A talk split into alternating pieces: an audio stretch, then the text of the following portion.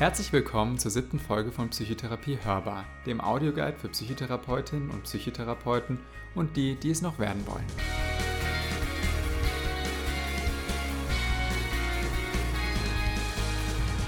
Diese Folge wird tatsächlich ein bisschen anders sein als die Folgen bisher.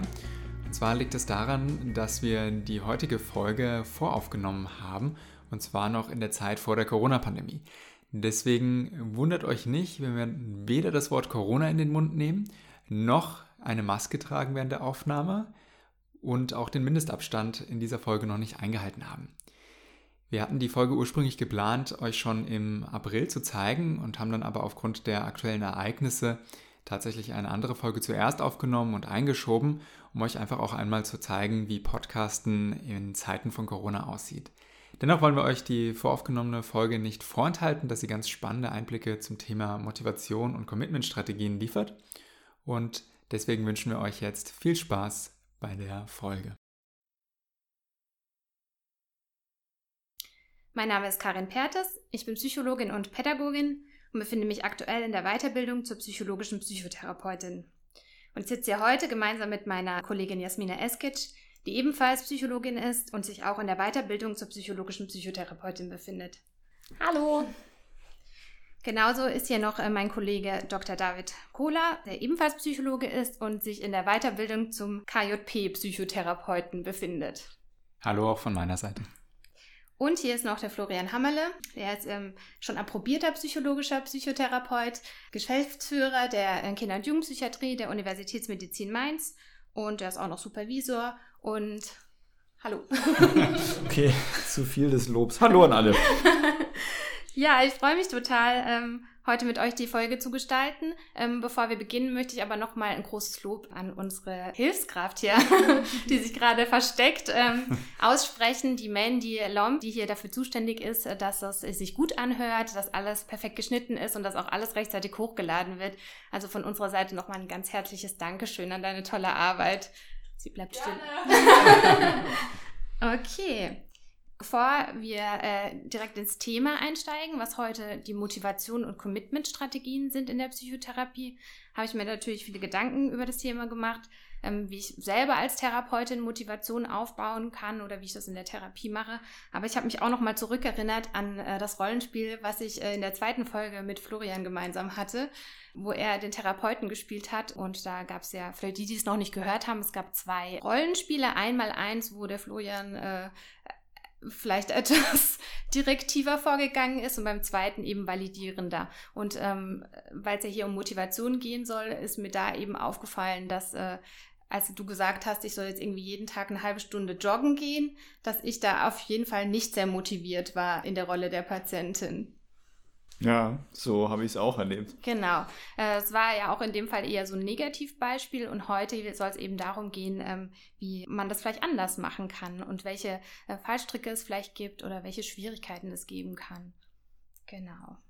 Und damit hätten wir auch für heute schon wieder einen Check hinter. Wir äh, sprechen jede Folge über die Validierungsfolge. das ist einfach die wichtigste Strategie, ähm, auf die wir einfach immer eingehen wollen. genau. Ähm, ich würde gerne mal euch fragen, welche Erfahrungen ihr denn gemacht habt mit Motivation in der Therapie als Therapeuten, wie ihr damit umgeht. Hm, ich finde, das ist ein absolut wichtiger und grundlegender Bestandteil. Es gibt natürlich Leute, die schon Motivation mitbringen und irgendwas wollen oder irgendwas loswerden wollen. Kann auch sein, dass es so rumgeht. Aber ich finde, dass das so eine zweiseitige Geschichte ist. Ne?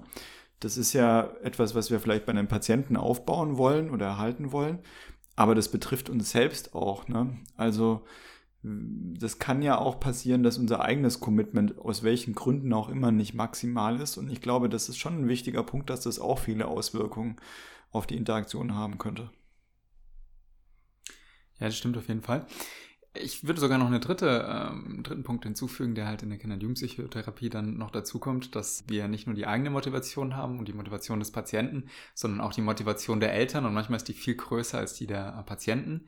Es kann natürlich im Erwachsenenbereich auch sein, dass wir einen geschickten Patienten haben, wo die Ehefrau halt mal gesagt hat, hier, du musst jetzt mal was machen, weil so geht es nicht weiter. Oder äh, wo bei dem Patienten eben ein Jobverlust droht, wenn er nicht ähm, beispielsweise seinen Alkoholkonsum in den Griff kriegt oder ähm, aufgrund einer Depression schon ganz viele Fehltage eben hat. Ja, also ich empfinde das auch als einen ganz, ganz wichtigen Punkt, den man auf dem Schirm haben muss ähm, im Therapieverlauf. Und wenn man eben sich vielleicht auch fragt an der einen oder anderen Stelle, wo hakt es denn jetzt gerade oder wo liegen gerade die Probleme? Und ähm, wir hatten uns ja vorhin auch schon mal kurz ausgetauscht und ich finde, nicht umsonst ist ja auch ähm, bei den dritte Wellen-Therapieverfahren, wenn wir jetzt gerade an die DBT oder auch an ACT denken, dass Commitment und Motivationsklärung da einfach einen ganz festen ähm, ja, ganz fester Punkt davon ist. Und ich finde, das ähm, verdeutlicht ja auch nochmal, wie wichtig ähm, das ist, ähm, das auf dem Schirm zu haben. Mhm. Also mir geht es ja ganz ähnlich. Ich fand auch das, was Flo noch mal gerade eben gesagt hat, sehr wichtig. Ähm, das merke ich immer dann zum Beispiel, wenn wir arbeiten ja hier viel mit Essstörungspatientinnen, ähm, dass eben dass es da unterschiedliche Therapiemotivationen gibt. Und manchmal ist es ja so, dass Patientinnen da sind und auch vielleicht noch gar keine Krankheitseinsicht da ist. Also, dass wir dann da ansetzen und halt eben nicht dann direkt an der Motivation in der Therapie zu arbeiten, weil wenn noch gar kein ähm, Verständnis davon da ist, dass man überhaupt an der Krankheit leidet, kann man natürlich viele tolle Methoden haben, aber da wird wahrscheinlich wenig funktionieren, bevor man nicht erstmal eine Psychoedukation gemacht hat und das gut erklärt hat, was das ist und dass es eine Erkrankung ist. Und genauso gibt es natürlich auch diese Unterscheidung zwischen Therapiemotivation und Veränderungsmotivation, ne? dass eben manche Leute auch in die Therapie kommen, um halt eben vielleicht was loszuwerden, wie du gesagt hast, oder halt eben um sich verändern zu wollen. Ja, eine Unterscheidung, die wir auch noch in der Psychologie machen, ist ja zwischen intrinsischer und extrinsischer mhm. Motivation. Und gerade bei den Essstörungspatienten, die sind in aller Regel erstmal extrinsisch motiviert, weil eben beispielsweise unseren jugendlichen Patientinnen die Schule gesagt hat, hier, wir beschulen dich nicht mehr oder du kannst nicht mehr zum Sportunterricht kommen, wenn du nicht ein gewisses Gewicht erreicht hast. Aber so die intrinsische Motivation, wirklich was zu verändern, einen neuen Lebensweg äh, gehen zu wollen, die ist nicht da in, zu diesem Zeitpunkt bei den allermeisten. Mhm. Und das ist ja auch erstmal auch erwartbar, ne? dass ja, man nicht absolut. sofort in die Therapie kommt und sagt, hey, äh, ich habe total ähm, Lust, jetzt mein komplettes ähm, Verhalten zu verändern. Ne? Dass das auch erstmal was ist, was vielleicht mit Angst besetzt ist oder irgendwie mit Barrieren. Ähm, äh, es ist auch verdammt anstrengend, erstmal sein Verhalten zu verändern. Mhm kennt, glaube ich, jeder von uns, würde ich mal sagen. Gar nicht, null. Ja. Als du jetzt gerade gesagt hast, man muss da auch nochmal stark zwischen Therapiemotivation und Veränderungsmotivation unterscheiden, ähm, ist mir gerade noch eingefallen. Du hast ja auch gerade so nach unseren persönlichen Erfahrungen gefragt und ich hatte sofort meinen allerersten Fall in der Ausbildung im Kopf, ähm, wo man als, ähm, ne, als junger, innovativer Therapeut, der jetzt mal zeigen will, was er alles Schönes in seinem Methodenköfferchen hat, ähm, an den Patienten Patienten rangeht und denkt, so, und jetzt geht's aber los.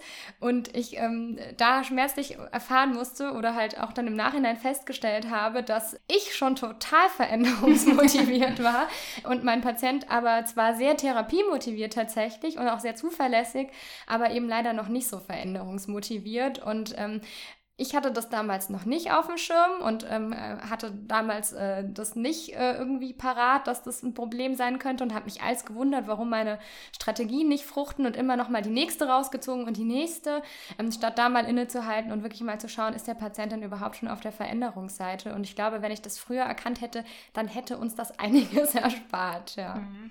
Das ist ein bisschen so eine Gefahr, ne? dass man als Therapeut dann mehr Motivation hat und immer mehr liefert, mhm. dann als vielleicht der Patient, der vielleicht auch noch gar nicht an dem Punkt ist. Irgendwie. Genau. Mhm. Und man es aber als äh, gegeben voraussetzt und sich wundert, warum jetzt meine ganzen tollen äh, Strategien äh, irgendwie nicht funktionieren. Die sollten ja eigentlich funktionieren. ne? ja, ja, genau. Und auch wenn man an die letzte Folge denkt, da hatte ich auch kurz mit reingebracht, ist manchmal die Frage ist, wer arbeitet.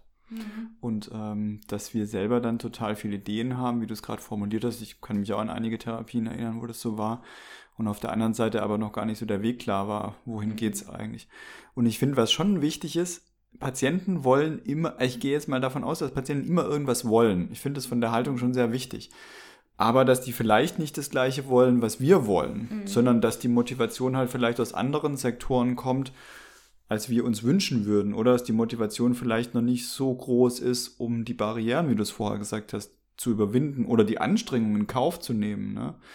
Und ähm, Anstrengung meint ja hier nicht nur individuelle Anstrengung, sondern vielleicht auch auf einer partnerschaftlichen Ebene oder auf dem Job oder auch natürlich jetzt im Kinder- und Jugendbereich in Konflikten mit den Eltern vielleicht oder Peers, ähm, das in Kauf zu nehmen, ne, um sich zu verändern. Mhm. Ja. ja, du hast ja auch ähm, so Gründe äh, genannt, gerade ähm, für eine Motivation. Ne? Also ähm, ist ja auch irgendwie eine Frage, die sich Patienten vielleicht stellen, wie wird denn mein Leben, wenn ich mich verändere? Ne? Vielleicht ist der Ist-Zustand gerade nicht so schön, wie man es gerade haben möchte, aber vielleicht birgt eben die Veränderung auch irgendwelche Ängste oder Gefahren oder ähm, werde ich überhaupt besser dastehen und welche Kosten sind damit verbunden, wenn ich mich verändern muss. Ne? Also total wichtige Punkte. Oder gibt es überhaupt ähm, etwas, wohin ich mich verändern kann? Also oft haben Patienten ja auch gar keine Idee davon, wie es anders sein könnte, weil mhm. sie schon mhm. eben sehr lange in diesem Störungs, äh, in dieser Störung drin sind oder sich das auch einfach gar nicht vorstellen können. Mhm. Ja, und ich glaube, man auf der Therapeutenseite, das hast du gerade schon so ein bisschen gesagt, aber ähm, vergisst man manchmal eben auch, dass der Zustand, den wir erreichen wollen, zwar klingt, als wäre der richtig schön, also Symptomfreiheit oder Symptomverbesserung oder wie auch immer, aber dass der Weg dahin ja oft trotzdem ziemlich anstrengend ist. Also wenn wir jetzt, jetzt nur mal über sowas wie Exposition zum Beispiel sprechen, ja, mhm. und dann äh, hört man vielleicht so einen Therapeuten, der sagt, ja, ach mein Patient, der ist irgendwie einfach nicht motiviert für die, für die Exposition und der macht es nicht, der, der macht die Hausaufgaben nicht, ich glaube, der ist irgendwie unmotiviert und ne, dann hat man so das Bild im Kopf, naja, wie kann er denn nicht dafür motiviert sein, weil wir wissen doch, Expo hilft, dass es ihm hinterher besser geht, weil er dann nicht mehr so viel Angst hat, ja. Aber dass der natürlich ja erstmal irgendwie echt durch die Hölle gehen muss und dass das erstmal ein richtig, richtig unangenehmer Zustand ist, das vergessen wir. Und wenn wir jetzt mal ganz ehrlich sind, wer von uns hat den Bock da drauf oder ist den motiviert, was zu machen, was sich total unangenehm anfühlt? Mhm. Und ich finde, das ähm, muss man eben immer berücksichtigen. Ähm, dass, dass, dass man das so schnell sagt, ja, der Patient ist nicht motiviert, aber da viel mehr dahinter steckt, ja. Also der ist eine, der, der, also ja, ich wäre wahrscheinlich auch nicht motiviert für eine Expo. Ja. Erstmal nicht. Erstmal ne? nicht. Nachdem wir ja. die Strategien gleich erklärt haben, vielleicht schon. vielleicht schon, ja. Aber ich meine, ähm, für einen unangenehmen Zustand ist man ja immer erstmal, vielleicht kann man sich nicht so erstmal nicht so Absolut, begeistern, ja. ja. Was ich finde an der Stelle ganz schön passt, ähm, ist auch nochmal die Unterscheidung zwischen Motivation und Commitment. Und zwar, also zumindest für mich, ist Motivation eher so, so ein kurzfristiger ähm, Zustand. Die kann mal da sein, kann mal nicht da sein. Und Commitment ist eher so die langfristige Orientierung hin auf ein Ziel. Mhm. Jetzt kann man vielleicht äh, in Bezug auf die Arbeit ganz schön erklären, ich habe ein recht hohes Commitment an meine Arbeit, aber ich bin nicht immer motiviert. Das heißt, was? Das, was? Das kennt ihr gar nicht, ne? Nee. Nein, also dass man zum Beispiel morgens aufsteht und sich denkt, boah, jetzt so früh auf die Arbeit zu gehen, statt hier liegen zu bleiben. Und es regnet auch noch draußen und der Arbeitsweg ist lange. Da ist die Motivation wahrscheinlich sehr gering. Und trotzdem gehen wir alle zur Arbeit in diesem Fall. Mhm. Weil wir ein Commitment haben, weil wir äh, uns langfristig eben dazu verpflichtet haben, das zu machen, um eben das Geld zu bekommen oder weil wir es schön finden zu arbeiten oder was auch immer die Gründe sind. Mhm. Und tatsächlich, das ist nachher das, äh, glaube ich, das Entscheidende in der, in der Therapie, dass man eben dahin kommt, weil Motivation etwas ist, was von ganz vielen ähm, ja, kurzfristigen Sachen abhängt, die, die da irgendwie eine Rolle mitspielen. Ja, denke ich auch, aber ich sehe noch mal was anderes. Also wenn man sich jetzt mal theoretisch anguckt, ne, ich habe gerade an das, an das Rubicon-Modell von Heckhausen und Gollwitzer denken müssen, wenn ich ein bisschen klug scheißen darf an der Stelle. Äh, ich habe gerade gedacht, es geht ja auch darum, jemanden dahin zu bringen, dass er von so einer motivationalen Bewusstseinshaltung, wo man sehr breit ist ne, und sich überlegt, ich könnte auf die Arbeit gehen, könnte auch schön hier im Bett liegen bleiben oder was anderes machen, dass wir in so eine volitionale Bewusstseinshaltung kommen, ne, wo wir nicht mehr so viel drüber nachdenken, nach links oder rechts zu gehen, ist natürlich verknüpft mit den langfristigen Zielen, was du gerade formuliert hast, ne, aber wo ich auch nicht mehr so breit denke, ne, will ich jetzt mir lieber hier ein paar Spiegeleier braten und wieder zurückschlüpfen ins Bett? Oder aber ähm, entscheide ich mich tatsächlich ähm, jetzt meinen langfristigen Zielen zu folgen und auf die Arbeit zu gehen und bleib dann dabei und setzt so ein bisschen, es klingt so negativ, aber so Scheuklappen auf und ähm, guck nicht mehr links und rechts. Ne? Und ich glaube, das ist ja schon auch was, wo wir Patienten hinkommen, bringen wollen. Ne? Eine Entscheidung zu treffen, finde ich im Kern da, aus diesem Vielleicht-Modus rauszukommen zu, ich mach's oder ich lass es. Das Interessante dabei bei diesem Modell, finde ich, ähm, ist, die Patienten haben ja oft ähm, Entscheidungen getroffen für einen Weg, den sie sehr ähm, straight gehen. Gerade wenn wir an, an Essstörungen zum Beispiel denken, dass sie bestimmte Verhaltensweisen oder bestimmte ähm, Muster immer wieder umsetzen. Also da irgendwie auch so einen Blick darauf haben. Und oft ist das, was sie erreichen wollen, wenn man das mal in, in, in unsere Sprache, in Psychosprache übersetzt, gar nicht so unterschiedlich von dem, wo Therapeuten sie vielleicht hinkriegen wollen. Ähm, Zufriedenheit, Akzeptanz des, des eigenen Körpers vielleicht. Nur die Idee und die, die Richtung, in die die Patienten denken, ist ähm, so eingeschränkt eben durch die Störung, sodass der erste Schritt für die Therapeuten erstmal äh, sein wird, eben das wieder in die Breite zu führen und so eine, wie du gesagt hast, dann motivationale Phase, wo man verschiedene Optionen eben abwägen kann, um dann eine Entscheidung für einen neuen Weg oder für einen anderen Weg eben wieder treffen zu können. Und dann ja, dann, dann sehe ich das genauso wie du, dass es dann eben darum geht, das wieder zu kanalisieren und darauf eben zu fokussieren. Mhm. Also bei dir wird, du sprichst eher so diese Werteorientierung an, ne, die vielleicht auch aus der Akzeptanz- und Commitment-Therapie ähm, kommt, eben, dass ich mein Handeln an bestimmten Werten ausrichte und ob ich jetzt die Ziele kann ich natürlich kurzfristig wählen, aber halt eben mein Wert zum Beispiel gut zu mir zu sein oder ein gesundes Leben zu führen oder mich zu akzeptieren, wäre ja dann so ein Wert an, so wie so ein Leuchtturm, der einem so ein bisschen die Richtung leitet. Ne? Ich hatte auch dazu noch so ein ganz äh, lustiges Zitat irgendwie irgendwie gelesen, was, äh, wenn es um Ziele erreichen geht. Also irgendwie, wenn Sie die Straße nach Madrid nehmen und nach einer Weile feststellen, dass Sie sich verfahren haben und in die entgegengesetzte Richtung unterwegs sind, heißt das etwa, dass Sie nicht mehr nach äh, Madrid wollen. Ja, also ähm, dass es trotzdem eben noch dieses langfristige Ziel eben da ist und dass man aber sich wieder committen muss, neu äh, dann wieder die Straße zu finden. Mhm. Ja. Allgemeine ja. Zustimmung. Allgemeines Nicken. Okay. ja. Aber was ich trotzdem auch finde, ist, ich glaube, ähm, du hattest das auch schön in den, in den Unterlagen, die du uns zur Verfügung gestellt hast, stand es schön drin, dass ähm, ich glaube, Kanfer, aber korrigiere mich, wenn es äh, nicht stimmt, ähm, gesagt hat, es ist die wichtige Aufgabe des Therapeuten, ähm, den Patienten in der Therapie ähm, zu motivieren und ähm, eben auch gerade für eine Verhaltensveränderung vielleicht zu motivieren. Und ähm, ich habe ja vorhin gesagt, dass ich das ähm, auch kenne, dass ähm, mir das so ein bisschen, dass ich das vielleicht an der einen oder anderen Stelle mal ein bisschen aus den Augen verloren habe.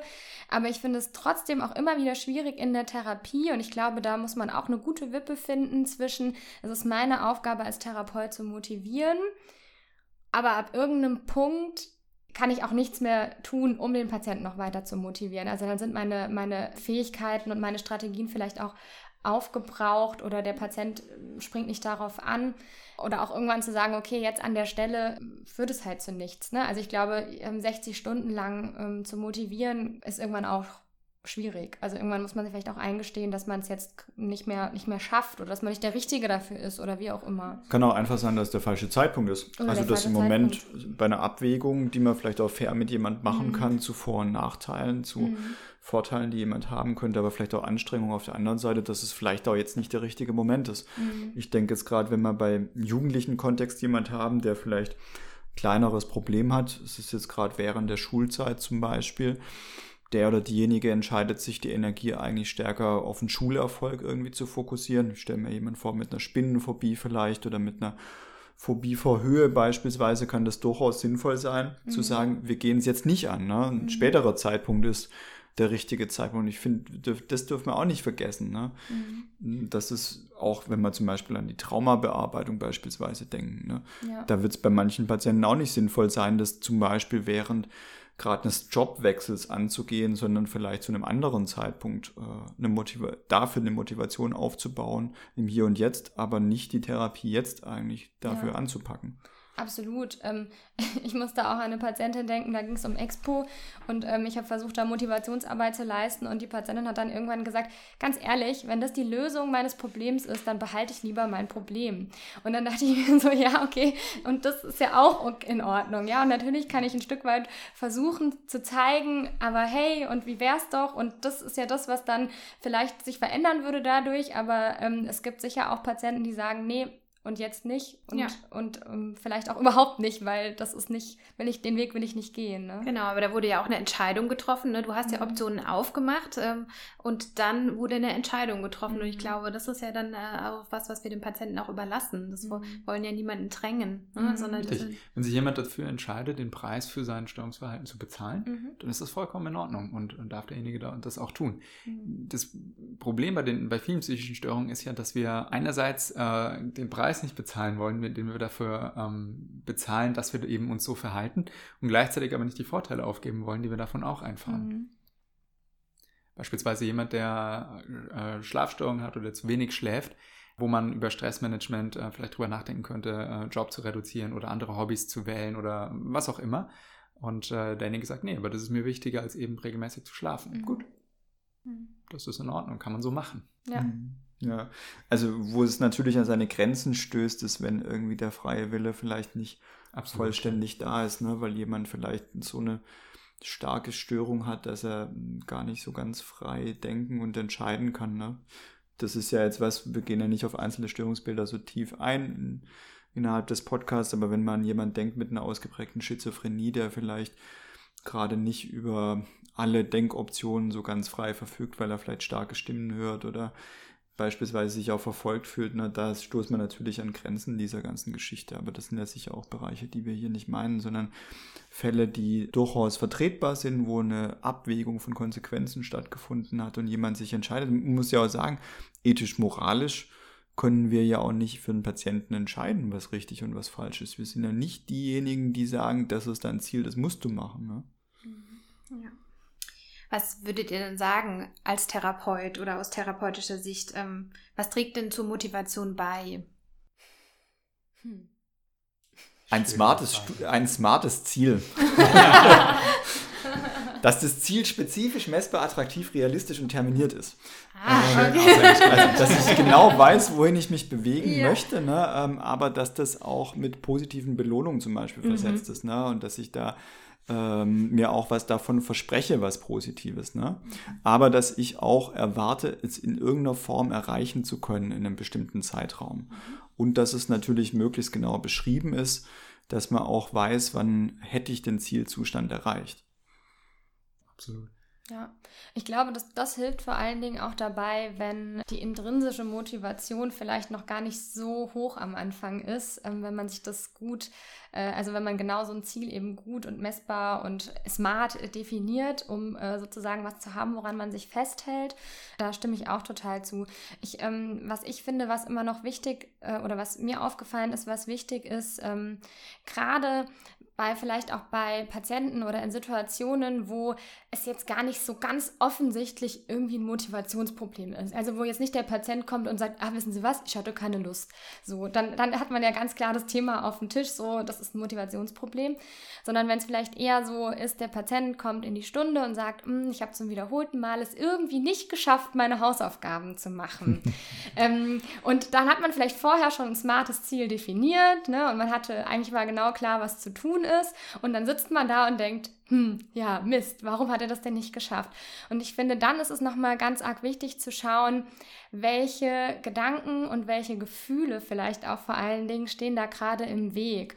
Und ähm, ich habe festgestellt oder mir ist häufiger aufgefallen, dass da ganz oft irgendwie der Patient so die Idee hat, da dürften keine negativen Gefühle auftreten in der Situation, wenn er sich dem Ziel dann, mhm. dann annähert. Und das halt eher so quasi das Problem ist, mit ihm zu besprechen, okay, da, da, treten vielleicht negative Gefühle auf. Also gerade wenn es darum geht, vielleicht ein Verhaltensexperiment zu machen und ähm, dem, dem, so ein bisschen vorzubauen und da validierend zu sein und zu sagen, ja, und das, das wird schwierig sein oder da wird ein negatives Gefühl auftreten oder da wird ja sowas wie Angst, weiß ich nicht, oder vielleicht auch Unlust äh, kommen und ähm, das ist auch normal und dann geht es wieder mehr um Commitment, wie du das jetzt gesagt hast und zu sagen, naja, aber dann machen wir uns doch nochmal klar, warum sie das machen und warum das notwendig ist, sich diesem negativen Gefühl trotzdem zu stellen quasi. Also sozusagen die Barrieren, die da kommen könnten in Form von negativen Gedanken und Gefühlen, mhm. sozusagen frühzeitig zu benennen mhm. und dann aber auch einen Umgang mit dem Patienten einzuüben, damit er es halt genau. eben schaffen kann. Und äh, du hast ja das auch irgendwie aus der Akzeptanz- und Commitment-Therapie mhm. und die stellen auch nochmal vor, dass man vor dem vor der Handlung halt eben auch nochmal irgendwie die positiven Konsequenzen so ähm, mhm. gefühlsorientiert irgendwie evozieren kann, ne? dass man das mhm. nochmal so ganz klar durchdenkt, wie ist das denn, wenn sie das schaffen und mhm. zu diesem Wert hin, ne? was dann auch ganz viele positive Gefühle natürlich hervorruft, was zusätzlich zu diesem Bedenken dieser negativen während der Expo-Ängsten zum Beispiel oder so ähm, halt eben noch zusätzlich ein Faktor sein kann, dass ich diese positiven Konsequenzen greifbarer mache und ja. fühlbarer mache. Genau, das auf jeden Fall und gleichzeitig aber auch zu akzeptieren, es wird sich aber auch vielleicht im Moment nicht so angenehm anfühlen. Ja. Genau, und eben die Barrieren auch auf der emotionalen und auf der gedanklichen Ebene und nicht nur was ganz praktisch vielleicht im Weg stehen könnte. Ja. Ich finde auch, dass eine Entscheidung so ein ziemlich wichtiges Ding ist, ne? so wie du das gerade beschrieben hast. Patient hat wiederholt Hausaufgaben nicht gemacht. Ne? Mhm da habe ich häufig die Erfahrung gemacht, dass ich am Ende der Stunde dachte, wir haben es gescheit besprochen mhm. und der oder diejenige hat sich mit ganzem Herzen dafür entschieden, das zu machen. Und so hat es sich für mich angefühlt oder so kam es für mich an, ehrlich Von gesagt. Ne? Herzen. so, vielleicht sogar eine Emotion dazu gehabt als Therapeut und nicht nur irgendwie eine Kognition. Und auf der anderen Seite war es aber so ein Vielleicht-Ding. Ne? Mhm. Und ähm, das kennen wir ja alle, dass wir irgendwie so Entscheidungen treffen, die sind mit so einem Vielleicht ver versetzt. Ne? Also zum Beispiel ein guter, guter Vorsatz fürs neue Jahr. Ich probiere mal etwas früher aufzustehen und mehr Sport zu machen. Ich probiere mal gesünder zu essen und so Zeug. Und das führt natürlich dazu, dass die Wahrscheinlichkeit, es zu machen, gering ist aber die Wahrscheinlichkeit, unzufrieden damit zu sein, relativ hoch ist, ne? danach, weil wir es nicht hingekriegt haben. Und das erlebe ich in der Therapie schon mal häufiger, dass wir nicht klar festgelegt haben, was zu tun ist, aber dass es häufig auch nicht so eine hundertprozentige Entscheidung ist. Und ich finde, das ist schon ein Merkmal, was am Ende von einer Stunde, wenn man eine Aufgabe vergibt, die man am besten gemeinsam festgelegt hat übrigens, aus meiner Sicht, dass sich nicht beide hundertprozentig dazu verpflichtet haben. Das führt wieder auch zu dem, was du vorher über Commitment gesagt hast, David, zurück, ne? Mhm. Ähm, dass wir jemand eigentlich nicht in so eine Verknüpfung mit den höheren Zielen gebracht haben, aber vielleicht auch, dass sich jemand noch in dieser motivationalen Phase befindet und nicht in der volitionalen Phase ist im Sinne von Entscheidung. Ich mache es tatsächlich. Mhm. Ja. Und ich finde, was dann noch dazu gehört, du hast jetzt gesagt, man hat das im Idealfall gemeinsam ähm, entschieden. Man hat dann auch so den Eindruck, der Patient sagt, ja, ja, das finde ich eine total gute Idee, das sollten wir auf jeden Fall so machen. Aber ich glaube, dass da in der Therapiestunde oft das rational entschieden wird vom Patienten. Ne? Mhm. Also der hat jetzt irgendwie verstanden, dass das jetzt gut wäre, das anders zu machen. Aber in der Situation, wo er es dann machen soll, dann äh, kommt plötzlich eher so das Emotionale noch dazu. Und dann ist das Spiel das Rationale vielleicht keine so große Rolle mehr. Und es ist doch schwieriger, als er in der Therapiestunde, als es alles noch total logisch, logisch und schlüssig klang, ähm, sich angefühlt oder angehört hat. Und ich glaube, das ist wichtig, das dann mit in der, in der Stunde nochmal aufzugreifen und nicht zu sagen, ach, der Patient war nicht motiviert, das umzusetzen, obwohl er doch in der Stunde noch dachte, das wäre voll die gute Idee, sondern ähm, irgendwo hat seine Motivation oder hatte er vielleicht nicht so antizipiert, wie schwierig das ist und wir müssen da noch mehr Cheerleaden oder noch mehr äh, Unterstützung anbieten, um halt über diese Schwelle auch noch drüber zu kommen, wenn die Emotionen sich dazu schalten. Ja, oder auch, was ich finde, die bösen Habits. Ähm, die darf man auch nicht vergessen. Ja. Ne? Die Gewohnheiten, die natürlich auch unser Leben determinieren und vor allen Dingen geht es ja darum, dass vergangenes Verhalten so der beste Prädiktor für zukünftiges Verhalten ist. Und wenn Patienten oder eine Patientin wieder zu Hause in ihrem gewohnten Umfeld zum Beispiel ist und starke Emotionen zum Beispiel typischerweise da sind, ist es auch total schwer, aus diesem Ding auszusteigen. Das sollte man an der Stelle, glaube ich, nicht vergessen, sodass, glaube ich, auch wichtig ist, sich daran zu erinnern, einfach, was wir alternativ machen wollten. Genau, jetzt haben wir ja schon einige Motivationshindernisse sozusagen in der Therapie besprochen. Und ähm, Heute wollen wir euch ja auch noch ein paar Techniken vorstellen.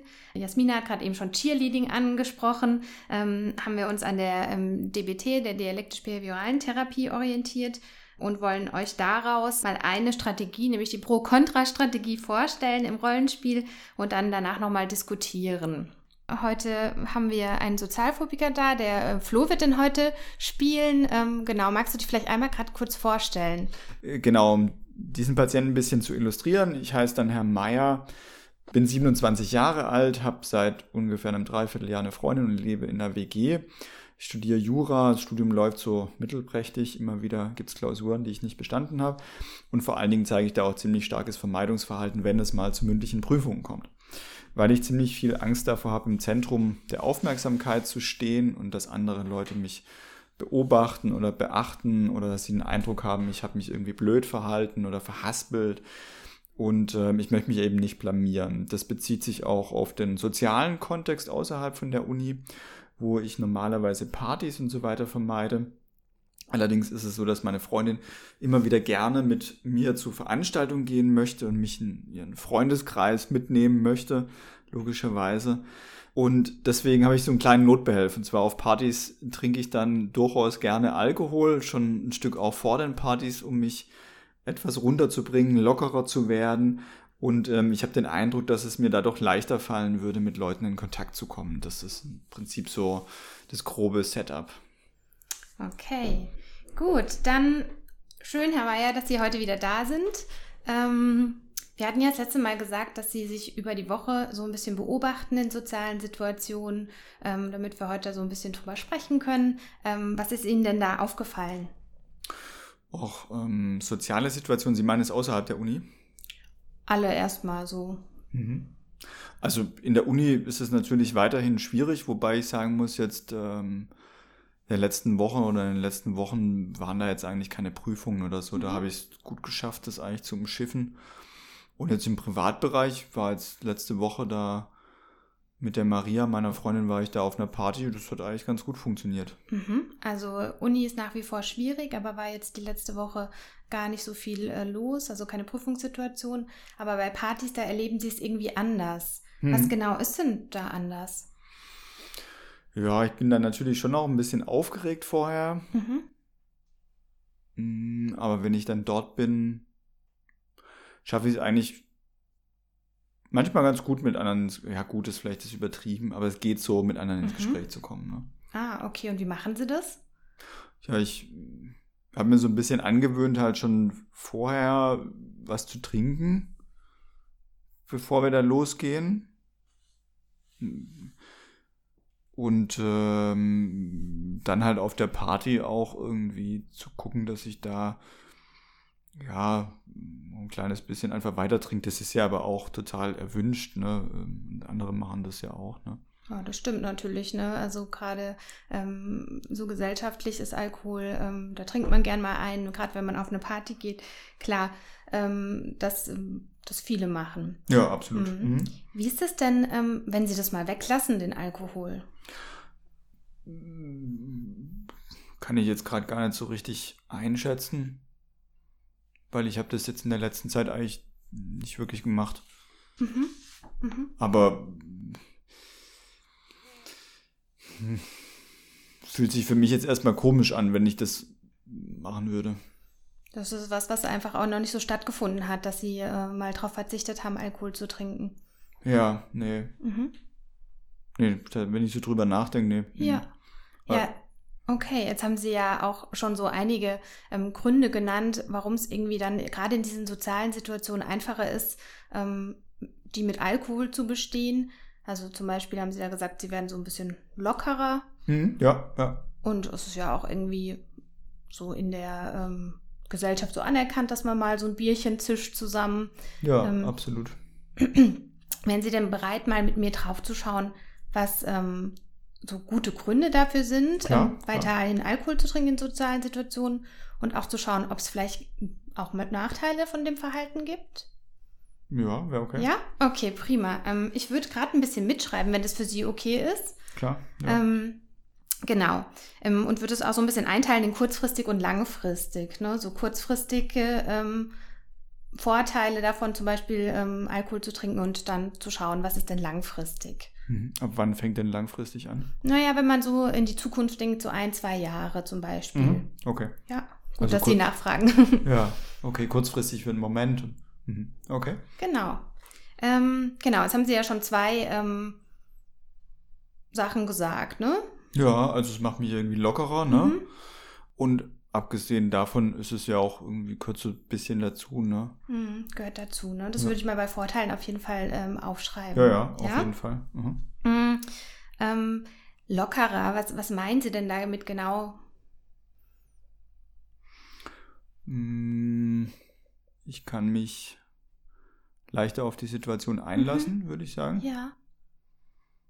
No, gar nicht so viel also vorher vielleicht schon ein bisschen Gedanken, dann mhm. klar, logisch, ne? Aber wenn ich dann dort bin, dann muss ich gar nicht mehr so viel ja, irgendwie nachdenken. Ah, okay. Also diese Gedanken, ne, von denen haben Sie mir ja schon mal erzählt, ne, dass Sie sich so viele Gedanken machen vor sozialen Situationen, ja, ja. dass Sie vielleicht was falsch machen könnten. Sind es hm. solche Gedanken? Genau, das ist so, wenn ich dann hinkomme jetzt ja. auf eine Party, ne, so, ich komme da rein, ne, und zum Beispiel, wenn das jetzt irgendwie in einer WG oder so ist, ne, dann, dann, dann ist es schon noch ein Moment da. Ja. Aber dann gehe ich da zum Beispiel irgendwie in die Küche und hole mir irgendwie das erste Bier. Da sagt zu meiner Freundin, lass mich doch was holen für uns beide. Ne? Und ähm, dann ist das eigentlich relativ schnell, mhm. ebbt es so ab, ne? wenn ich gerade so drüber nachdenke. Ist mir auch gar nicht so aufgefallen mhm. bisher. Mhm.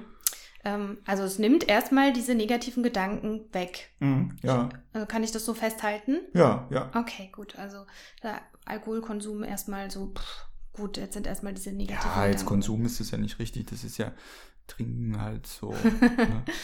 Also das Konsumieren von Getränken, Ja, alkoholischen ja. Getränken, genau. Ja. Ähm, gar nicht im Sinne von einem pathologischen Konsumieren, sondern erstmal im Trinken von Bier. Mhm. Okay, prima. Gibt es denn sonst noch kurzfristige Vorteile? Jetzt haben wir ja schon drei genannt. Ja, äh, lockerer werden. Gehört dazu. Negativen Gedanken fallen weg. Ja, ein, ein wichtiger Punkt. Also ich meine, schmeckt der Alkohol auch. Ich finde jetzt so ein Bier schon gut einfach, Ja. ne? Wein auch, ne? Ja. Ja, also das ist schon auch Mhm. positiver Geschmack, wenn man es irgendwie so, wenn sie das so aufschreiben wollen, ich weiß nicht. Ja, Ja. kann ich so aufschreiben. Positiver Geschmack schmeckt gut, ne? Also Mhm. auf jeden Fall äh, ein wichtiges Argument, ne? Also Ja, Äh, kurzfristig. Mhm. Okay. Ähm, fällt Ihnen noch was ein zu, äh, Kurzfristig. zu Vorteilen von Trinken? Hm. Nö. Nö, ich glaube, das ist, also das, das wäre das, was mir erstmal so.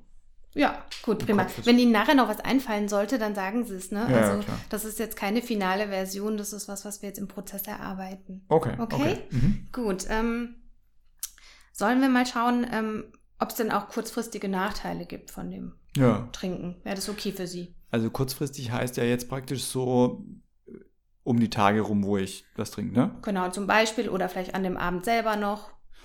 Ja. Also manchmal ist es halt so, ich vertrage es nicht so besonders viel und ich fange dann relativ schnell an, so, so irgendwie zu lallen, Mhm. ne? Und äh, das, das ist mir dann schon irgendwie unangenehm auch, ne? Mhm. Das heißt, irgendwie muss ich immer so ein bisschen versuchen, in so einem bestimmten niedrigen ja, Bereich zu bleiben. Ne? Ich schreibe mir das immer ein bisschen auf, auf dem Handy, ne? wie viel hast du jetzt wann getrunken, Mhm. dass es nicht äh, Ja, so- so in so einen kritischen Bereich geht, ne? Hm? also auch schon ganz schön, ähm, nimmt dann auch Zeit in Anspruch an dem Abend so zu schauen, irgendwie wie viel trinke ich. So kann Ja, man so sagen. ja, ja. Mhm. ja. Also Energie wird darauf verwandt, ähm, um den Pegel sozusagen richtig einzuschätzen. Ja, also zumindest ist es ein bisschen Zeit, die ich dafür Mhm. brauche, ne? Und Mhm. also auch vielleicht kurz einen Moment, mir ist es ein bisschen unangenehm, ne? Ich will das ja jetzt nicht auf dem Smartphone irgendwie, dass die anderen das sehen, kurz aufs Klo gehen, das ausschreiben. Das ist schon so ein bisschen, Ja, ja, auch unangenehm für sich, ne? okay, okay. Also, ähm, und ich höre da auch raus, wenn sie die Kontrolle irgendwie verlieren, dass auch so eine Angst dabei ist, also davor zu lallen. Ja, ja, Mhm. ja das Okay. ist mir schon unangenehm, ne? So, dann irgendwie, ja, das, ja, das möchte ich schon Mhm. das nicht haben. Wie sollen wir das jetzt ähm, formulieren? Lallen? Ganz einfach lallen. ne? Ja, genau. Also Gefahr des Lallens sozusagen. Ja, ja. Ähm, und dafür wird dann eben Energie, Zeit ähm, ja, auch das drauf verwendet. Mhm. Okay. Mhm. Sonst noch irgendwelche kurzfristigen ähm, Nachteile? Ja, also einmal, da war ich mit der Maria noch nicht so lang zusammen, da habe ich einfach auch zu viel dann erwischt da auf so einer Party und war irgendwie ganz schön abgeschossen. Ja. Das fand die irgendwie nicht so richtig cool Mhm. und ähm, ich habe aber den Eindruck gehabt, dass die anderen auf der Party das irgendwie, die haben dann schon, ja, die haben jetzt nichts dazu gesagt dann am nächsten Tag, aber irgendwie bin ich schon, haben sich so ein bisschen lustig drüber gemacht. Ne? Mhm. Also auch so von anderen irgendwie äh, dann Mhm. Mhm. Ja. ähm, ausgelacht zu werden oder halt, naja, lustig gemacht. so Ja, ein bisschen necken, ja. Ja, sowas. Mhm, ja. Ja. So, ah, gestern hast du auch gut zugelangt und so. Ne? Ja, Das, war, das war mir schon echt ja, unangenehm. war unangenehm, ja. ja. Also es hatte dann, wenn sie eben die Kontrolle verloren haben über den Alkoholkonsum, dann auch schon unangenehme Konsequenzen für sie. Am nächsten Wenn das Tag, ja. passiert, Mhm. ja. Mhm. Mhm. Also vor allem, wenn sie Ja. die Kontrolle verlieren. Ja, da war ich natürlich am nächsten Tag auch ein bisschen kaputt einfach Ja. und äh, morgens konnte ich nicht so ausstehen. Ja, das äh, ging jetzt schon schnell vorbei, aber Okay, okay. Also äh, Kontrolle verlieren und äh, die Leute, die sich so ein bisschen, äh, sie dann necken am nächsten Tag und äh, das Aufstehen am nächsten Tag, was irgendwie auch schwer fällt. Das ja, so- Kopfweh, ganz, ja. also wenn ich jetzt drüber nachdenke, ganz, Ja. also ich habe dann Ja. immer Kopfweh, das ist schon irgendwie. Und, und die Maria, die ist irgendwie, Ja, jetzt zumindest da, wo ich mich richtig Ja. abgeschossen habe, ne, das, das fand ich schon blöd. Ne? okay. Also und ich will die natürlich nicht verlieren, ne? Ja. Ja, okay, ja. also da gab es auch einen Konflikt dann in dem Moment oder fand es nicht so toll. Ja, ja. Mhm. mhm. Okay, dann schreibe ich das auch mal noch mit auf. Okay, wenn wir jetzt nochmal ähm, switchen zu den Vorteilen. Mhm. Ja, jetzt haben wir ja gesagt, kurzfristig gibt es auf jeden Fall ähm, einige Vorteile ja. davon, ähm, das zu machen. Ne? Es mhm. ist gesellig, ne? sie werden lockerer. Mhm. Ja, wenn wir jetzt nochmal schauen, so auf lange Sicht, so zwei, drei Jahre in die Zukunft, mhm. fallen Ihnen da auch Vorteile ein? Das so weiterzumachen? Vielleicht entwickle ich einen feineren Weingeschmack. Ja, Weiß das kann natürlich sein, so ein äh, Weinkenner. Mhm. Weiß ich jetzt nicht. Mhm. Es ist nicht mein Ziel, ne, aber wenn sie es unbedingt da irgendwas stehen haben wollen, wäre das, das wäre so das Einzige, was mir einfällt. Oder vielleicht kenne ich irgendwann alle Biersorten oder so. das kann natürlich auch sein, ne? Also ist das aber was? Langfristig, ja. also es funktioniert halt für den Moment, ne? Ja. Mhm. Ich schreibe das einfach mal mit auf. Ne? Ja. Sie haben es natürlich mit einem Lachen gesagt, aber ähm, könnte eine Konsequenz sein. Hm. Wenn Sie möchten. Wir müssen da auch gar nichts reinschreiben, wenn da uns nichts ad hoc einfällt. Ja, man kann es ja relativ klein ausschreiben, weil das ist mein Ziel. Ja. Okay. Ich, ich lasse mal offen, vielleicht hm. fällt Ihnen ja einfach nachher noch was ein, ne? Mhm. Okay. Prima. Ähm, dann würde ich nochmal switchen mhm. zu den Nachteilen langfristig, ne? Also wir hatten jetzt kurzfristig, ne? Mhm. Also so in zwei, drei Jahren ja. angenommen. Ja. Aha wenn ich jetzt so weitermache. Mhm.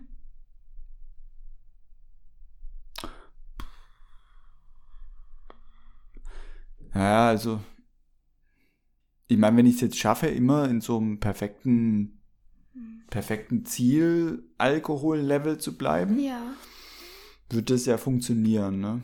Ja. Das stimmt. Also wenn sie da sozusagen viel Energie reingeben, ne, so wie sie es jetzt auch gesagt haben, das so ein bisschen protokollieren, es ist halt schon anstrengend auch, ne? Hm. Also irgendwie, äh, jetzt auf den Partys finde ich, ist es ja okay. Mhm. Ja, gut, das Protokollieren ist schon nervig, da immer aufs Klo zu rennen. Das ist halt irgendwann ein bisschen komisch, ne? Ähm, aber irgendwie dieses schon vorher trinken zu müssen, ne, bevor ich da losgehe, ist immer so ein bisschen Vorbereitung, ne, die richtige Zeit zu erwischen und so. Mhm. Ja, ich mache das ja auch so ein bisschen versteckt, ne, dass die Maria das nicht so rauskriegt, ah, ne, weil, okay. weil das ja auch so war, dass die das da einmal so blöd fand, ne, und dann habe ich halt gedacht, ne, sieht da so ein bisschen, ich will ja auch nicht wie ein Alkoholiker aussehen, ne. Okay. Hm, also ich höre da so ein bisschen raus, dass sie befürchten, dass sie ähm, Konflikte mit der Maria wegen des Alkoholkonsums, die sieht das irgendwie so ein bisschen kritischer, habe ich hm. da gerade rausgehört, ja, ja. dass ähm, sie da befürchten, dass das ähm, sie da vielleicht verlieren könnten oder irgendwie so Geheimnisse vor ihr haben müssten, was die Beziehung belasten könnte. Ja, verlieren weiß ich jetzt nicht, aber Geheimnisse. Ja. ist schon ein bisschen blöd, ja. Ja, okay. Soll ich das mal aufschreiben? Hm, ja. So dieses Geheimnisse haben und ähm, die vielleicht eventuell die Beziehung belasten könnten. Hm, hm. Kannst ja. ja. mal mit so einem ja, vielleicht ja, hinschreiben. Ne? Okay, ja, okay. aufnehmen. Mhm, okay. Hm. Und gleichzeitig auch, auch langfristig irgendwie, dass es Energie kostet. Hm, ist anstrengend, auch irgendwie da immer aufs Klo und dann das Protokollieren, das ist natürlich schon irgendwie. Ja. Ja. Und natürlich jetzt, ich meine, für die Uni hilft es mir ja nichts. Ich kann ja jetzt nicht betrunken da, da ankommen, mhm. ne? Oder da jetzt vorm Referat nochmal kurz irgendwie einen Schnaps reinziehen oder so. Also die Strategie geht halt nur abends, wenn man eh auf eine Party geht. Ne? Die ist mhm. jetzt halt nicht für jeden Tag was. Ja, und tagsüber auch schwierig. Ne? Also jetzt irgendwie, wenn ich mir vorstelle, ich gehe da auf irgendeine, keine Ahnung, ich habe gerade mir fiel gerade so ein, wenn ich auf irgendeiner Hochzeit oder so bin, tagsüber, ne, ist noch kein Sektempfang und äh, so, man soll irgendwas Wichtiges sagen oder so steht mir ja schon dumm da, ne, wenn man sich da schon einen reingepfiffen hat, ne?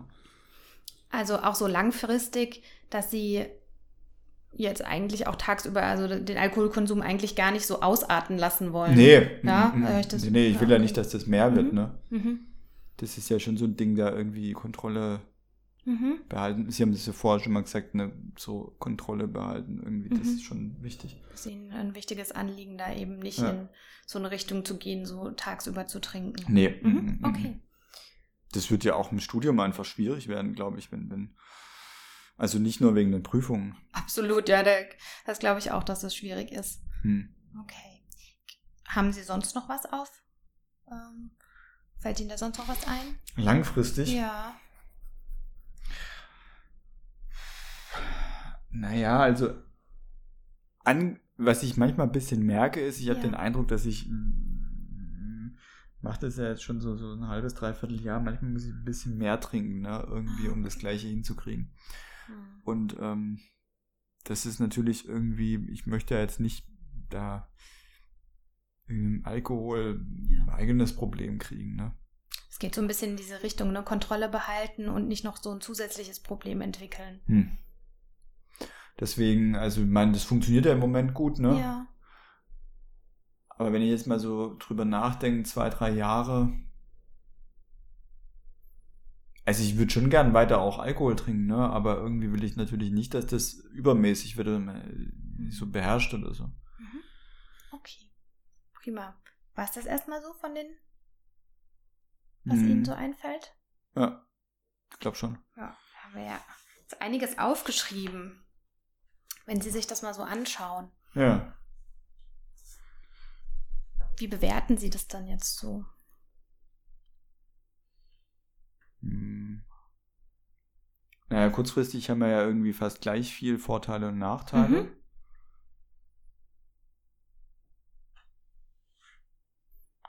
Langfristig steht da eigentlich nur so das, was wir so ein bisschen ironisch aufgeschrieben haben, dass ich zum Weinkinder werde. Der Rest ist eigentlich alles blöd, ne? Mhm. Also langfristig gibt es eigentlich keine Vorteile von dem Verhalten, also oder kaum. Hm. Hm. Ja. Also klar, ich werde ja auch nicht, diese Angst werde ich ja auch nicht los damit, ne? Hm. hm. Wobei sehr kurzfristig hilft ja schon ziemlich gut, ne? Also wenn ich mir das so vorstelle, ne, sie werden lockerer, ähm, für den ähm, Moment funktioniert Die schon, Gedanken ja? sind weg. Ja. Ne? Also kann ich total nachvollziehen, dass sie da vorher dann ein Bier trinken. Ja, klar. Also, ja. Verstehen kann ich das auch. Aber es ist ja jetzt, also, ich komme ja deswegen auch hierher, dass, es, dass ich mhm. irgendwie anders auch mit dieser da Aufregung mhm. klarkomme. Ne? Ja. Und es ist ja jetzt nicht dann das Ziel, wieder noch ein anderes Ding zu entwickeln. Ne? Mhm. Ja, das ist eben diese andere Seite, ne, dass sie da jetzt ähm, Sorgen haben, dass es ihnen außer Kontrolle gerät, dieser Alkoholkonsum. Ja, das, das ja. ist schon was, was ich mhm. nicht will. Nee. Mhm. Also wenn okay. ich mir das jetzt angucke, da jetzt Rosenmontag hier, die Leute kaputt überall in der Ecke rumliegen, ja. Ne, das, ist, das möchte ich jetzt tatsächlich nicht haben. Ja. Okay. Gut. Ähm, wir können das ja mal so im Hinterkopf behalten, das, mhm. was wir gerade so besprochen haben. Mhm. Und ähm, genau, es an einer anderen Stelle nochmal aufgreifen. Okay, prima. Dann würde ich an der Stelle mal einen Cut machen vom Rollenspiel her. Genau, und dann würden wir es einfach mal kurz nachbesprechen. Ich habe mir gerade schon gesagt, ich würde kurz die Moderation machen. Ähm, genau, und vielleicht fangen wir mal bei dir an, Flo, als Patient. Was würdest du denn sagen vor der Situation jetzt mit Karin als Therapeutin? Ähm, wie hoch war denn da so deine, zum einen vielleicht deine Einsicht da rein, dass du gerne was verändern würdest hinsichtlich deines Alkoholkonsums? Und wie motiviert wärst du gewesen, was daran zu verändern? Ich habe ehrlich gesagt eigentlich keine Einsicht gehabt, ne? weil ich das auch nicht als ein Problem gesehen habe. Mhm. Und deswegen hätte ich jetzt auch keine Motivation gehabt, das zu verändern. Mhm. Ja, okay. Und wie ging es dir jetzt nach dem Rollenspiel oder am Ende der Pro-Kontra-Liste sozusagen? Ich war ziemlich nachdenklich, ehrlich gesagt. Mhm. Und ich habe tatsächlich gemerkt, dass in meinem Kopf so Bilder entstanden sind, wohin das führen könnte und was ich nicht möchte. Mhm. Und das war schon ein Aspekt, der mich ziemlich ja, nachdenklich gemacht hat. Ne? Ich würde mhm. jetzt nicht sagen, dass ich schon top motiviert war, mhm. aber war durchaus sehr nachdenklich, ob das richtig ist, was ich da so mache. Mhm. Und ich habe auch gecheckt, dass es halt nur lokal funktioniert. Mhm. Also, dass das eine Strategie ist, die zwar abends greift, in den anderen Situationen aber nicht wirksam ist. Okay. Oder gar nicht geht. Ja. Und dass ich die auch nicht machen möchte. Ja. Okay, das heißt, wenn ich es richtig verstanden habe, würdest du sagen, es war so eine gewisse Einsicht da, dass das, dass das irgendwie nicht ganz unproblematisch ist. Und ob jetzt eine Motivation zur Veränderung da war, das würde sich jetzt, müsste man, müsstest du nochmal prüfen. Ja, problematisch weiß ich gar nicht, ob das der richtige Punkt ist, aber mhm. es ist mhm. auf jeden Fall was, dass ich sehr stark gemerkt habe, dass ich diese zukünftigen Folgen nicht haben mhm. will. Mhm. Das ist, glaube ich, so der Hauptpunkt, wenn ich es festmachen würde. Mhm. Okay. Gut, ja. Mhm. Wie, wie ging es dir so in der Rolle als Patient? Oh, ich habe mich total gut abgeholt gefühlt. Du hast es ja sehr angenehm mit mir gemacht, Karin. Hast eigentlich jetzt auch gar nicht den Eindruck gemacht, eine Veränderung erzeugen zu wollen, sondern du hast alles sehr wertschätzend mit mir besprochen, hast mir auch immer die Tür aufgemacht, wenn ich noch was weiteres sagen wollte oder auch akzeptiert, dass ich nichts mehr wusste, ohne dass ich den Eindruck hatte, ja, da, da fehlt es irgendwas. Ne? Da es auch wirklich bei dir nicht den Eindruck, dass du da was verändern möchtest, es kurzfristig oder dass es einen großen Druck gibt. Mhm. Okay. Dann Karin, vielleicht du als Therapeutin, vielleicht könntest du kurz sagen, wie du es erlebt hast. Also am Anfang dachte ich schon so erstmal, huch, ja, äh, der Patient hat ähm, glaube ich, erstmal noch kaum oder wenig Einsicht, ne? so wie du es auch beschrieben hast. Dann dachte ich auch so, okay, ähm, als ich das so vorgeschlagen habe mit ja, mit den Vor- und Nachteilen, dachte ich erst so, okay, da habe ich ein bisschen eine Skepsis irgendwie gespürt ähm, und war dann aber ganz froh, dass du dich darauf eingelassen hast. Ich weiß nicht, vielleicht äh, war das auch nur von mir irgendwie so ein Gefühl, aber ich hatte tatsächlich auch so zwischendrin eher so, ähm, weil er selber ja ganz, ganz viele Ideen hatte, habe ich ähm, auch gemerkt, so ja, ich möchte eigentlich nicht an ihm ziehen und ihn jetzt da drauf bringen, so ja, das ist aber nicht gut, dieses Verhalten, sondern ihn äh, das selber entdecken lassen. Mhm. Ähm, deswegen, äh, ich habe mich eigentlich relativ wohl gefühlt, weil ich hatte den Eindruck, dass der Patient also sehr viel reflektiert und dass da gerade was passiert bei ihm weiß nicht, wie ihr das empfunden habt. Von ja. äh, außen ist wahrscheinlich noch mal ein bisschen einfacher, da drauf zu gucken. Können wir ja David mal fragen. David, als Beobachter, wie, äh, was würdest du sagen? Wie hast du das beobachtet? Ja, ich finde, äh, find, das hast du ziemlich gut gemacht. Was mir auch aufgefallen ist, was äh, Florian schon angesprochen hat, ist, äh, ich hatte nicht das Gefühl, dass du jetzt irgendwas verändern möchtest, sondern dass es darum geht, ob der Patient etwas verändern möchte oder eben halt auch nicht. Und das ist mir ganz besonders aufgefallen, als du die langfristigen Nachteile besprochen hast der kam nämlich bei Florian auf Ja und ich trinke halt was, das finde ich jetzt auch gar nicht sonderlich schlimm. Und dann bist du eingestiegen mit Ja und das protokollieren äh, sie ja auch und passen da auf, dass da nicht mehr passiert, ungefähr in die Richtung. Und dann setzte so ein, so ein Prozess ein bei Florian, dass du so merkte, ach ups, da muss ich ja doch einiges für tun, dass das eben nicht ausartet und ich nicht zu viel trinke. Und ich fand, das hast du richtig gut gemacht, da mit ihm äh, nochmal mit reinzugehen, ihm einfach anzubieten, ja, kann man machen. Kurzfristig ist es ja hilfreich und löst die Angst, aber das sind halt dann eben die Dinge, die halt auch noch dazugehören. Und ich glaube, das war, ähm, war extrem hilfreich, dass Herr Mayer eben selbst auf die ähm, langfristigen Nachteile gekommen ist. Hättest du sie ihm vorgekaut oder vorgegeben, weiß ich nicht, ob er so drauf angesprungen wäre. Ich würde auch vorstellen, ja. ja, glaube ich auch. Das, ich wäre, glaube ich, also du hast es schon richtig wahrgenommen. Ich war am Anfang skeptisch, ist ein bisschen zu stark gesagt, aber mhm. ich habe mich schon so ein bisschen gefragt, müssen wir jetzt da hingucken, ne? ist das wirklich ein Problem? Mhm. Und ich glaube, dadurch, weil du da eher sehr mitgegangen bist, hast du mich da sehr gut abgeholt. Es war tolles geleitetes Entdecken, was man auf der Technikebene mhm. hier äh, führt. Ja, auch auf einer Technikebene dann beim äh, Besprechen bist du, Karin, so in den Advocatus Diabolo gegangen, dass du halt eben wirklich nochmal dafür argumentiert hast, das Ganze beizubehalten weil es kurzfristig ja gegen die Angst hilft. Mhm. Und tatsächlich ist dann Herr Meier in die Rolle gerutscht, eben zu sagen, naja, irgendwie langfristig bringt mir das doch nicht so viel und es könnte sein, dass ich dann Probleme mit meiner Freundin bekomme. Äh, oder dieses Bild, was dann entstanden ist von dem Alkoholiker vor äh, dem Supermarkt, vermute ich, dass das wirklich ähm, eben von ihm selbst kam und gar nicht vorgegeben wurde. Das fand ich jetzt auch gerade nochmal spannend, als du das gesagt hast. Dieses Bild, also das hätte man natürlich auch nochmal therapeutisch total nutzen können, aber ja. im Sinne von einem Vermeidungsziel. Aber ich fand das sehr interessant, dass du das jetzt irgendwie so, dass es dir so vor Augen gesprungen ist, irgendwie. Ähm. Ja, das war für mich schon sehr unangenehm, mhm. ehrlich gesagt, mhm. ne? weil ich wollte ja schon sehr gerne auch Kontrolle behalten. Mhm. Und ich habe schon gemerkt, dass gerade diese, diese Bilder, die, habe ich ja gar nicht so erzählt. Mhm. Aber die waren für mich ziemlich unangenehm. Und das war schon so ein Vermeidungsding, dass ich da auf jeden Fall nicht hin wollte. Mhm. Ja, und auch interessant, das hätte man dann auch vielleicht nochmal, wenn es noch weitergegangen wäre, nochmal mehr herausarbeiten können, diese Kontrolle, die ja eine große Rolle spielt, nämlich soziale Situationen kontrollieren zu können, locker zu sein, ne? Äh, und gleichzeitig aber dann ein zweites Problem zu bekommen, weil man halt eben den Alkoholkonsum äh, kontrollieren muss und ähm, was ja nochmal mehr Kosten hat und irgendwie gar nicht dazu führt, dass man es richtig kontrollieren kann. Also es war nochmal ein wichtiger Aspekt, der, der dabei, glaube ich, ähm, rausgekommen ist durch dieses Pro-Kontra. Auf jeden Fall, ja. Ja, absolut. Ich habe dem nichts hinzuzufügen. Sehr schön. Ja. Vielleicht können wir noch mal ganz kurz zu den äh, DBT-Strategien zurückkommen. Die hatten wir ja am Anfang angesprochen gehabt, die verschiedenen Commitment-Strategien. Du hattest ja für das Rollenspiel eine besondere rausgegriffen äh, gehabt, nämlich die Pro- und Kontra-Liste.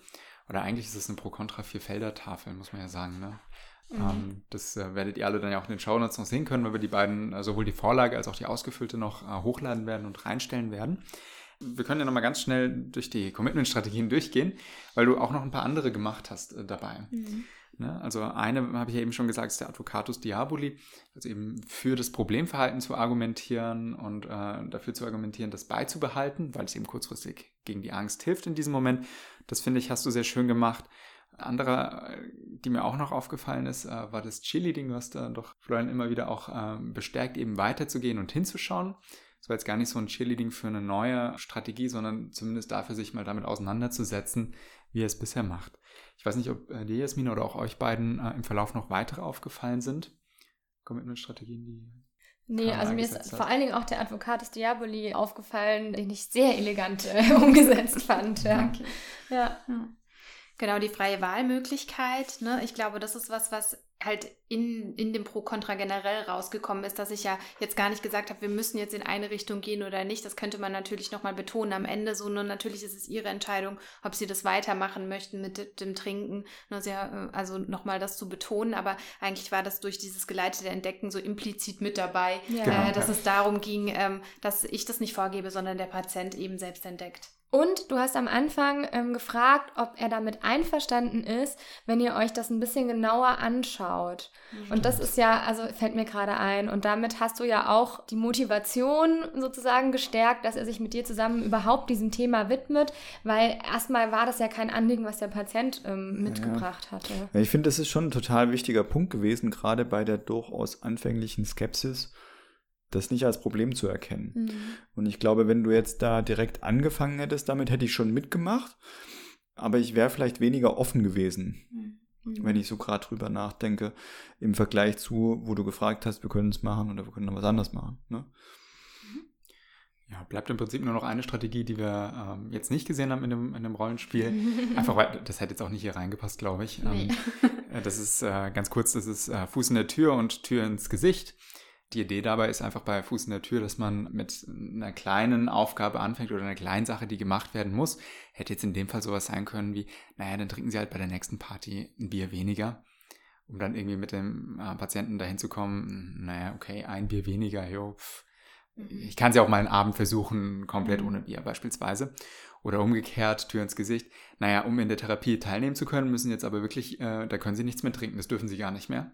Oder sie dürfen nie mehr Bier trinken. Sie dürfen nie, ja, das ist noch besser, ja. ja. Also wirklich mit einer riesigen. Eine große Tür ins Gesicht. Ja, ja mit einer, einem Scheunentor im Gesicht. Das, da, merkt, da, merkt, man auch, dass, dass es, glaube ich, unterschiedliche Anwendungen dieser Strategie gibt. Ja.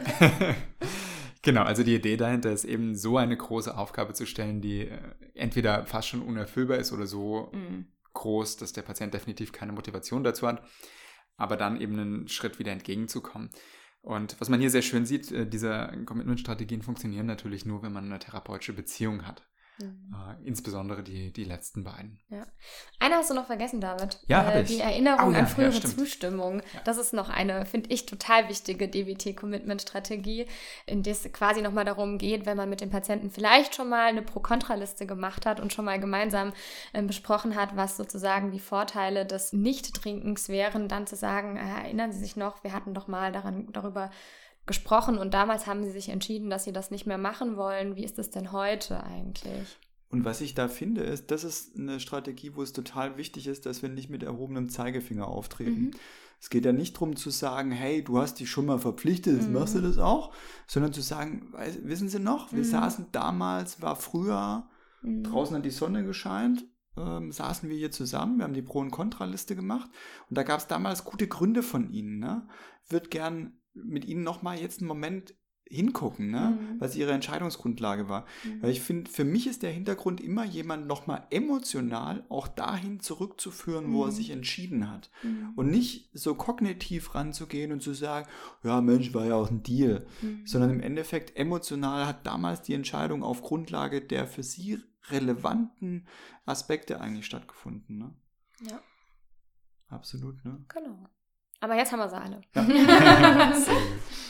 ich muss aber neben der DBT noch eine Sache mit einfügen, die wir hier nicht auf dem Zettel stehen haben und die ich total wichtig finde. Ähm, ich finde, am Ende von einer Therapiestunde sollte es noch um so eine Einigung auf einen Deal geben. Weil wir häufig irgendwie auseinandergehen, ohne zu entscheiden, woran wird weitergearbeitet. Und ähm, das findet sich in manchen Büchern der DBT von Marshall Linehan ist das im Original auch mal beschrieben worden. Und manchmal wird diese Strategie nicht so stark in den Vordergrund gestellt und dann ähm, strengen wir uns total an in der Stunde und wir holen die Ernte aber nicht so richtig ein. Das, das kenne ich aus vergangenen Therapien extrem stark.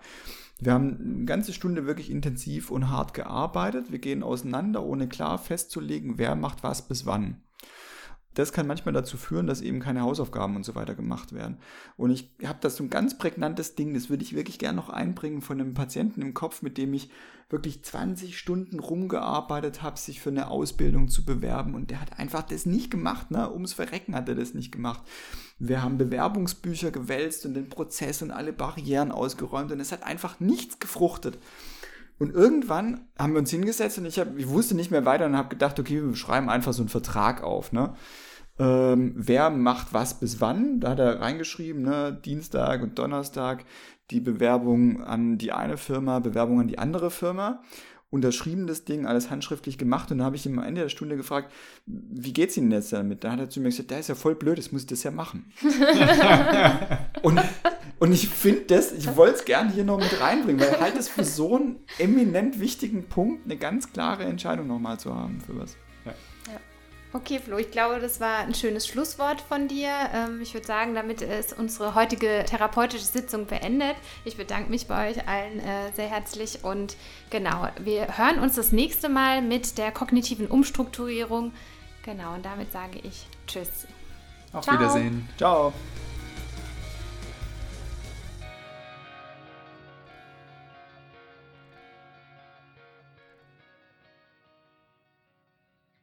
Diese Folge Psychotherapie hörbar wurde unterstützt durch eine Förderung des Gutenberg Lehrkollegs.